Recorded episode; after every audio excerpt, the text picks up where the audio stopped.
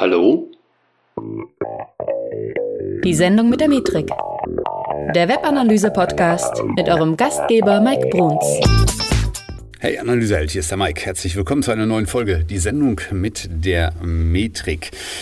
Ich habe schon des häufigeren äh, folgende Situation erlebt äh, und letzte Woche, schöne Grüße hier an Patrick an dieser Stelle, habe ich ein Gespräch gehabt mit eben jenem Patrick, wo es darum geht, äh, warum das Potenzial von Webanalyse sehr, sehr häufig schlicht und ergreifend äh, liegen bleibt. Ähm, es wird an ganz vielen Stellen Geld verbrannt, weil vor allen Dingen in meinen Augen die Verzahnung von zwei Funktionsebenen im Unternehmen oft nicht gut funktioniert und weil eben vor allen Dingen der Austausch zwischen den Leuten, die mit Tracking zu tun haben oder es unmittelbar vielleicht auch implementieren oder zumindest verstehen und der operativen Ebene ganz oft fehlt. Also operative Ebene meint jetzt in diesem Fall jemand, der von den Daten tatsächlich äh, eigentlich am Ende profitieren sollte, nämlich vielleicht derjenige, der Social Media macht, vielleicht derjenige, der Ads schaltet, vielleicht derjenige, der SEO macht oder oder oder. Und weil diese Verzahnung eben oft nicht da ist oder nur sehr rudimentär oder manchmal vielleicht sogar komplett falsch ist, geht sehr viel Geld in Unternehmen einfach über die Wupper. Und das ist nicht nur schade, sondern es ist am Ende auch ziemlich dumm, weil es geht eben auch ganz anders. Also ganz konkret, ähm, schau mal, wenn, wenn wir jetzt hier über eine Facebook-Werbung beispielsweise sprechen, und das war jetzt in dem konkreten Fall, war das auch so, ähm, eine Facebook-Werbung wurde geschaltet, aber irgendwie hat niemand sich die Zahlen so wirklich angeschaut. Ja, das heißt, äh, derjenige, der die Ads geschaltet hat, hat nicht wirklich gemerkt, dass die Conversions äh, relativ rudimentär sind. Also er hätte möglicherweise oder sie hätte möglicherweise gemerkt, dass, äh, dass es ein Problem gibt, wenn sie sich die Zahlen mal ordentlich angeschaut hätte oder mit einem Analysten darüber gesprochen hätte oder die richtigen Fragen gestellt hätte oder oder. Ähm, ist aber tatsächlich so nicht passiert und so mussten wir erstmal hingehen und erstmal schauen. Ähm, ja, der interne Analyst, ähm, der war nicht wirklich im Bilde über solche, über die Maßnahmen und hat sich das dann angeschaut und hat dann relativ schnell festgestellt, dass da irgendwas äh, in der Profitabilität der Anzeigen nicht so wirklich äh, stimmen kann. Schlicht und ergreifend haben wir dann eben am Ende zusammen herausgefunden, dass äh, die Conversions bei diesen Facebook-Anzeigen nur sehr selten übergeben werden. Und äh, bis wir erstmal herausgefunden hatten, woran das lag, Stichwort Cookie-Weiche, ähm, äh, hat es halt auch ein paar Minütchen gedauert, ja, aber am Ende haben wir es halt eben rausbekommen. Ähm, nur was jetzt einfach dabei rausgekommen ist, Facebook-Werbung kann zum Beispiel auch nur deshalb profitabel sein, weil eben viele äh, Datensätze oft vorliegen. Ansonsten bleibt es ja ein Raten, ob eine Facebook-Werbung ähm, ja, sinnvoll platziert oder profitabel ist, wenn wir nicht wirklich Erfolgsmessung betreiben an der Stelle und wenn wir nicht wirklich verstehen, wie und wann mit Anzeigen interagiert wird, wie und wann nach Anzeigenklicks auf der Website interagiert wird. Und das sind einfach die ganz konkreten Probleme, die man eben hat, wenn man sich auch auf äh, Anzeigenschaltungsebene, sage ich jetzt mal, ähm, nicht mit den Webanalysezahlen weiter auseinandersetzt, sondern es einfach irgendwie laufen lässt und schon hofft, dass das irgendwie was wird. Und ich sehe ein wie gesagt, den ganz wesentlichen Grund dafür sehe ich in der Verzahnung der ähm, in Unternehmen ansässigen ja, Fachabteilungen oder äh, zumindest Operationsebenen. Ne? Äh, also zumindest denen, die Ahnung von Webanalyse haben und denen, die eben in Social Media oder im Performance Marketing unterwegs sind und von diesen Daten letztendlich profitieren könnten. So, was sind jetzt die Ursachen dafür, dass einfach diese Verzahnung vielleicht nicht optimal ist, vielleicht gar nicht vorhanden ist? Ja? Ähm, und ich sehe häufig Ähnliches bei Unternehmen. Ja? Also ich würde das jetzt mal ja, aus den zwei Perspektiven sehen. Also zum einen auf der operativen Ebene äh, und dann auf der anderen Seite, was äh, kann der Analyst vielleicht dafür, dass das nicht funktioniert. Und auf der operativen Ebene, ähm, naja, man hat sowieso schon sehr viel zu tun, sage ich mal. Jetzt kommen noch diese Tracking-Heinis und wollen irgendwie, dass man sich Zahlen, Daten, Fakten anguckt. Ja, aber wir haben ja gar keine Zeit. Wir müssen ja irgendwie die nächste Kampagne aus dem Boden stampfen, die uns der CEO gerade aufgedrückt hat. Ne? Also schlicht und ergreifend, auf der einen Seite hat man vielleicht keine Zeit, Dinge weiterzubringen. Das ist eine Frage eher der Ressourcenplanung, äh, respektive nicht nur der Planung, sondern der zur Verfügungstellung von Ressourcen für bestimmte Zwecke. Auf der anderen Seite ist es manchmal eben auch fehlende Lust. Ne? So nach dem Motto, ach, da ist jetzt noch ein Thema, ach, jetzt irgendwie auch spannend, aber das andere finde ich auch irgendwie toll und hier finde ich noch was toll. Also keine Lust, in irgendein Thema noch tiefer reinzukriechen, äh, sich vielleicht auch ein Stück weit technisch mal mit so einem ähm, Analysethema auseinanderzusetzen. Ähm, da fehlt vielen tatsächlich die Lust, weil, wie gesagt, das ganze Online-Marketing ist schon komplex und wir haben alle schon viel zu tun. Deswegen, daran äh, scheitert es mitunter. Ja? Ähm, Und vor allen Dingen auch daran, dass mh, jemand, der in der operativen Tätigkeit dann unterwegs ist, oftmals auch keinen Plan hat von Zahlen und wie die auszuwerten sind. Ja, das heißt, man nimmt zwar manchmal Zahlen wahr, man versteht sie aber nicht. Und man versteht im Gegensatz äh, vielleicht auch den Analysten nicht, wenn er mit einem redet. Ja, das sind, ist jetzt alles sehr plakativ gesprochen, aber ich, ich könnte mir vorstellen, dass du weißt, wovon ich spreche. Weil vielleicht hast du es selber schon mal erlebt, dass du mit jemandem gesprochen hast aus einer Abteilung, die dir vielleicht nicht so ganz nah war und du im ersten Moment keinen Plan hattest, was die Person eigentlich von dir wollte. Ja, das kann passieren und das ist vollkommen normal und vollkommen in Ordnung. Ähm, gerade wenn man vielleicht im Online-Marketing noch nicht so die wahnsinns tiefen Berührungspunkte vorher hatte, kann das passieren. Nichtsdestotrotz, es ist natürlich wichtig, dass ihr euch miteinander äh, unterhaltet und euch dabei auch versteht. Also im Sinne von, ihr sprecht die gleiche Sprache. Ähm, oft sehe ich bei, bei der operativen äh, aber auch ein weiteres Problem, dass nämlich häufig alles in Richtung Webanalyse eher gesehen wird als, na, die richten dann die Pixel immer ein. Ja, ich bekomme das selber ja mit, weil wir natürlich auch in Implementierungen äh, beteiligt sind. Ähm, es wird halt immer mal wieder ein neues Pixel rübergeschoben. So, hey, äh, kannst du mal Hotjar installieren? Hey, kannst du mal Awin Pixel dies und das installieren? Kannst du mal äh, für günstiger irgendwas machen? Äh, kannst du mal für billiger.de irgendwas machen? Und so weiter. Also ein Pixel nach dem anderen wird reingefeuert und am Ende des Tages zählt eigentlich nur, ob irgendwie ein grober Erfolg dabei zustande kommt. Ähm, was dabei aber tatsächlich passiert, da fallen mitunter auch Fehler gar nicht auf, weil die Kompetenz auf der Gegenseite gar nicht da ist.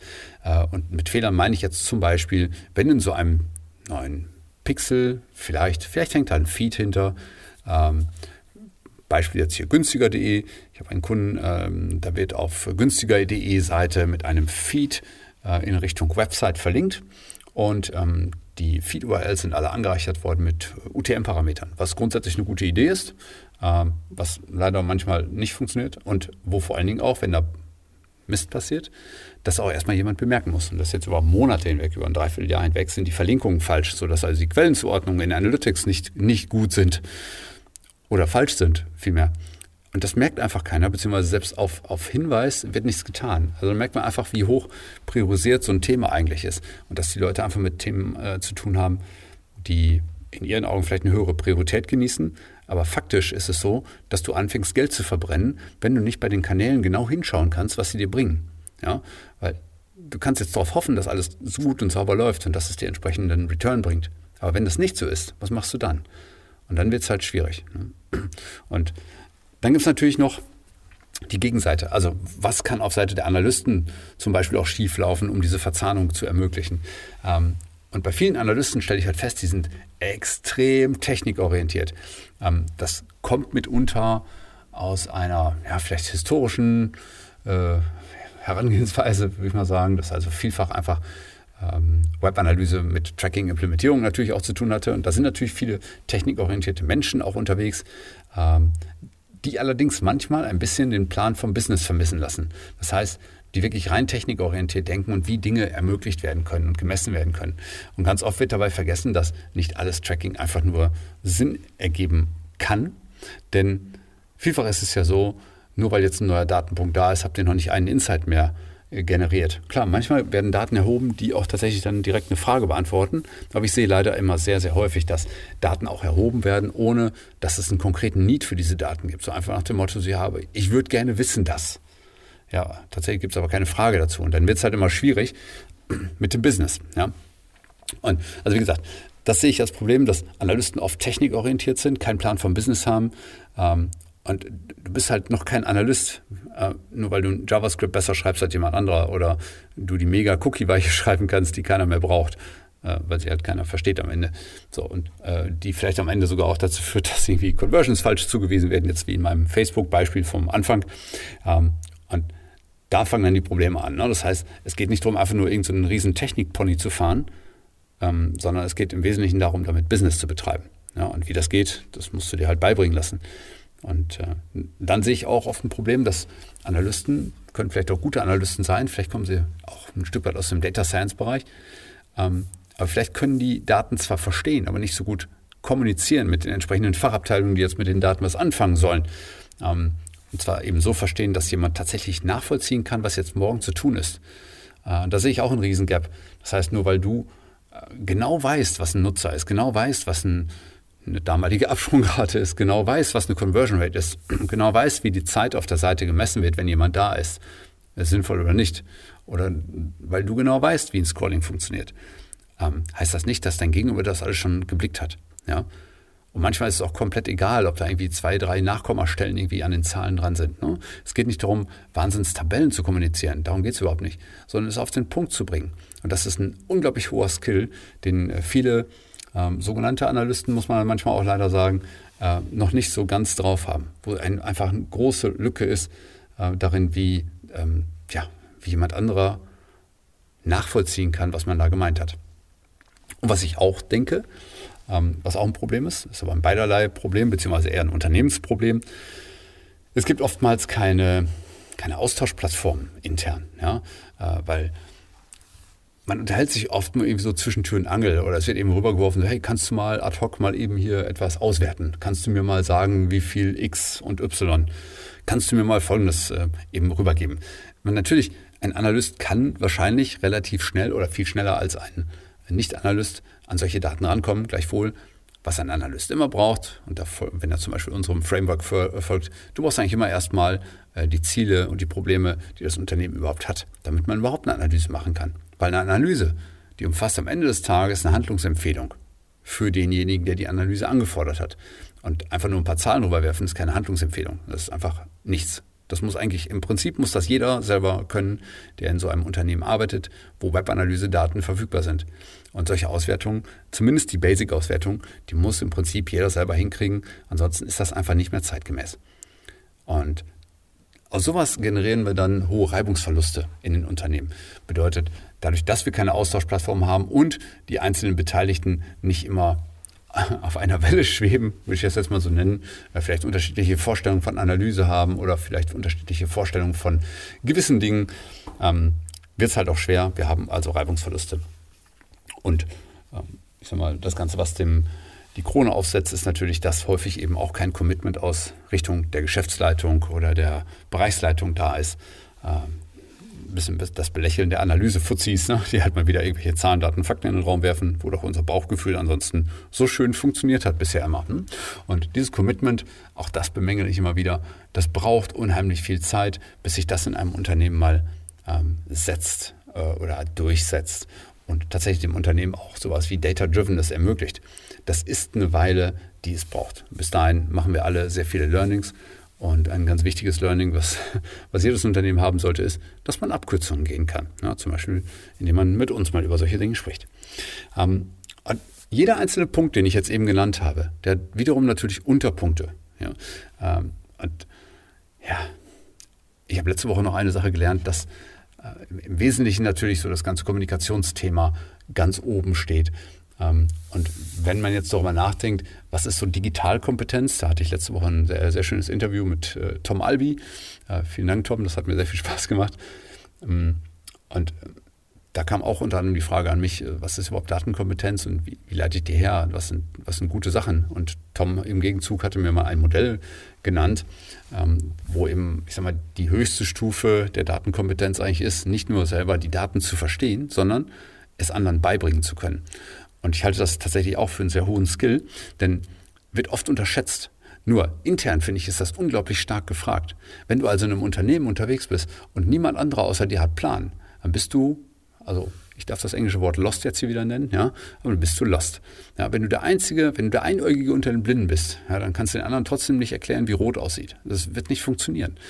Also, aber wenn du es schaffen kannst, jemanden Blinden so ein bisschen sehen zu machen, also zumindest wieder Farben wahrnehmen kann, dann bist du schon ziemlich cool. Ja. Und wie man das machen kann, das ist natürlich auch abhängig davon, was ein Unternehmen tatsächlich will. Und in meiner idealen Welt, die ich mir so ausmalen kann, da unterhalten sich halt alle irgendwie auf, auf guter Ebene, auf, auf Augenhöhe mehr oder weniger äh, miteinander und haben viel, viel Fokus auf die Themen, die das Unternehmen betreffen, auf die Strategien. Es gibt wenig Ablenkung, es gibt sehr gute Ideen, um das ganze Unternehmen weiterzubringen. Und vor allen Dingen es gibt viel Verständnis füreinander. Ja. Die Realität, weiß ich, äh, ist manchmal anders. Ne? Das heißt, wir haben mitunter hohen Zeitdruck, äh, es gibt manchmal sinnfrei hohe Ziele, ähm, ohne irgendeine konkrete Idee vielleicht sogar, sondern einfach irgendwas Visionäres, was einfach ja, aus dem Bullshit-Geklöppel herausgeholt wurde. Ähm, ähm, oder, oder dass es halt auch keinen Austausch mit Profis gibt wie uns beispielsweise, weil wie gesagt, wenn du im Unternehmen der Einzige bist, der mit Analyse ein bisschen Plan hat oder der vielleicht auf der, der Performance-Seite steht und irgendwie keine Ahnung von den Zielen hat, wenn du dich da nicht mit Profis austauscht, dann wirst du halt immer irgendwie schwimmen. Und das ist ja alles nur eine Ego-Frage im Wesentlichen. Ne? Es geht nicht darum, ob du gut oder schlecht bist. Es geht einfach nur darum, wie viel besser könntest du werden, wenn du anfängst, darüber nachzudenken, zu lernen. Ja? Und ähm, ja, ich habe neulich noch sowas gehört, wie, das ist eigentlich ganz lustig. Ähm, eigentlich, waren wir, ähm, eigentlich waren wir uns sehr, sehr einig darin, ähm, was aber gegenseitig passieren muss. Und dann haben sie trotzdem nochmal einen Rückzieher gemacht, so nach dem Motto, wir machen lieber trotzdem erstmal so weiter, wie wir bisher gemacht haben und fangen dann später an mit dem Bessermachen des Teams. Und äh, uns fehlen hier gerade die Ressourcen zum Lernen. Und ich habe nur gedacht, das ist, unfassbar. Ähm, das ist so wie bei dieser äh, Story mit dem Waldarbeiter. Ich weiß nicht, ob du die kennst, aber hör gerne mal hin. Äh, wenn du jetzt durch den Wald, irgendwer fährt mal durch den Wald und trifft da auf so einen Waldarbeiter und der hat irgendwie so eine stumpfe Axt. Und der haut mit dieser stumpfen Axt halt die ganze Zeit auf den Baum und versucht den Baum zu fällen und das dauert ewig und so weiter. Und der, der vorbeikommt, sagt, ja, guck mal hier, ich habe ich hab so einen Schleifstein dabei, wolltest du nicht die Axt schärfer machen? Und der andere sagt, naja, tut mir leid, äh, ich habe keine Zeit, ich muss den Baum fällen. Und so ist das halt überall. Du könntest wesentlich mehr Impact erzeugen, wenn du deine Axt mal schärfst, wenn du mal verstehst, ähm, dass du diese Reibungsverluste, die es vor allen Dingen auch intern gibt, ähm, im Verständnis, in der Kommunikation, was auch immer, ähm, wenn du es versuchst mal äh, das zu bereinigen und diese Hindernisse aus dem Weg zu räumen. Deine ganze Maschine würde wesentlich schneller, würde wesentlich reibungsloser arbeiten. Alle hätten mehr Spaß, möglicherweise auch mehr Freizeit, je nachdem, was da, was da jetzt gerade so ganz konkret schief läuft. Ähm, und ihr würdet gemeinsam die Dinge einfach wesentlich besser noch machen und wesentlich schneller vorwärts bringen. Und man unterschätzt, ähm, ich habe heute Morgen noch zu, zu unserem Training hier gesagt, man unterschätzt tatsächlich, was man in einem Jahr schaffen kann, äh, während man überschätzt, was man an einem Tag schaffen kann natürlich. Aber in einem Jahr ist viel gewonnen. Nur du musst irgendwo beginnen und du musst irgendwo anfangen, diese, diese Wissenssilos irgendwo auf, aufzulösen. Ähm, und was da zu tun ist, dann kannst du mich natürlich auch gerne fragen, mich und uns, ja, denn wir haben irgendwie auf das meiste eine Antwort, weil wir eben schon viele Antworten rausgeliefert haben an unsere Kunden, äh, insbesondere darüber, wie man zum Beispiel auch digital wird. Ne? Nein, digital wirst du nicht, wenn du einen Fax einscannst und dann irgendwie per Mail verschickst, nein, nein, sondern äh, indem es einfach nie einen Fax gibt bei euch im Unternehmen. Das ist so das Credo. Ja. Das soll schon gewesen sein. Ja, ich hoffe, du konntest ein bisschen was mitnehmen, ähm, wie man über eine effektive Verzahnung von, von Tracking und operativer Ebene mal nachdenken kann. Und ähm, ja, ich würde mich freuen, wenn du mit uns da mal drüber sprichst. Melde dich da einfach mal bei uns für ein kostenfreies Erstgespräch unter www.metrika.de und dann reden wir mal darüber, wie ihr besser verzahnt werden könnt, wie deine Analyse-Skills oder deine Performance-Skills äh, mit Analyse matchen. Und ich würde mich freuen, wenn wir uns auch dann in zwei Wochen wiederhören, wenn es wieder heißt, die Sendung mit der Metrik. Mach's gut, dein Mike. Bis dann. Ciao.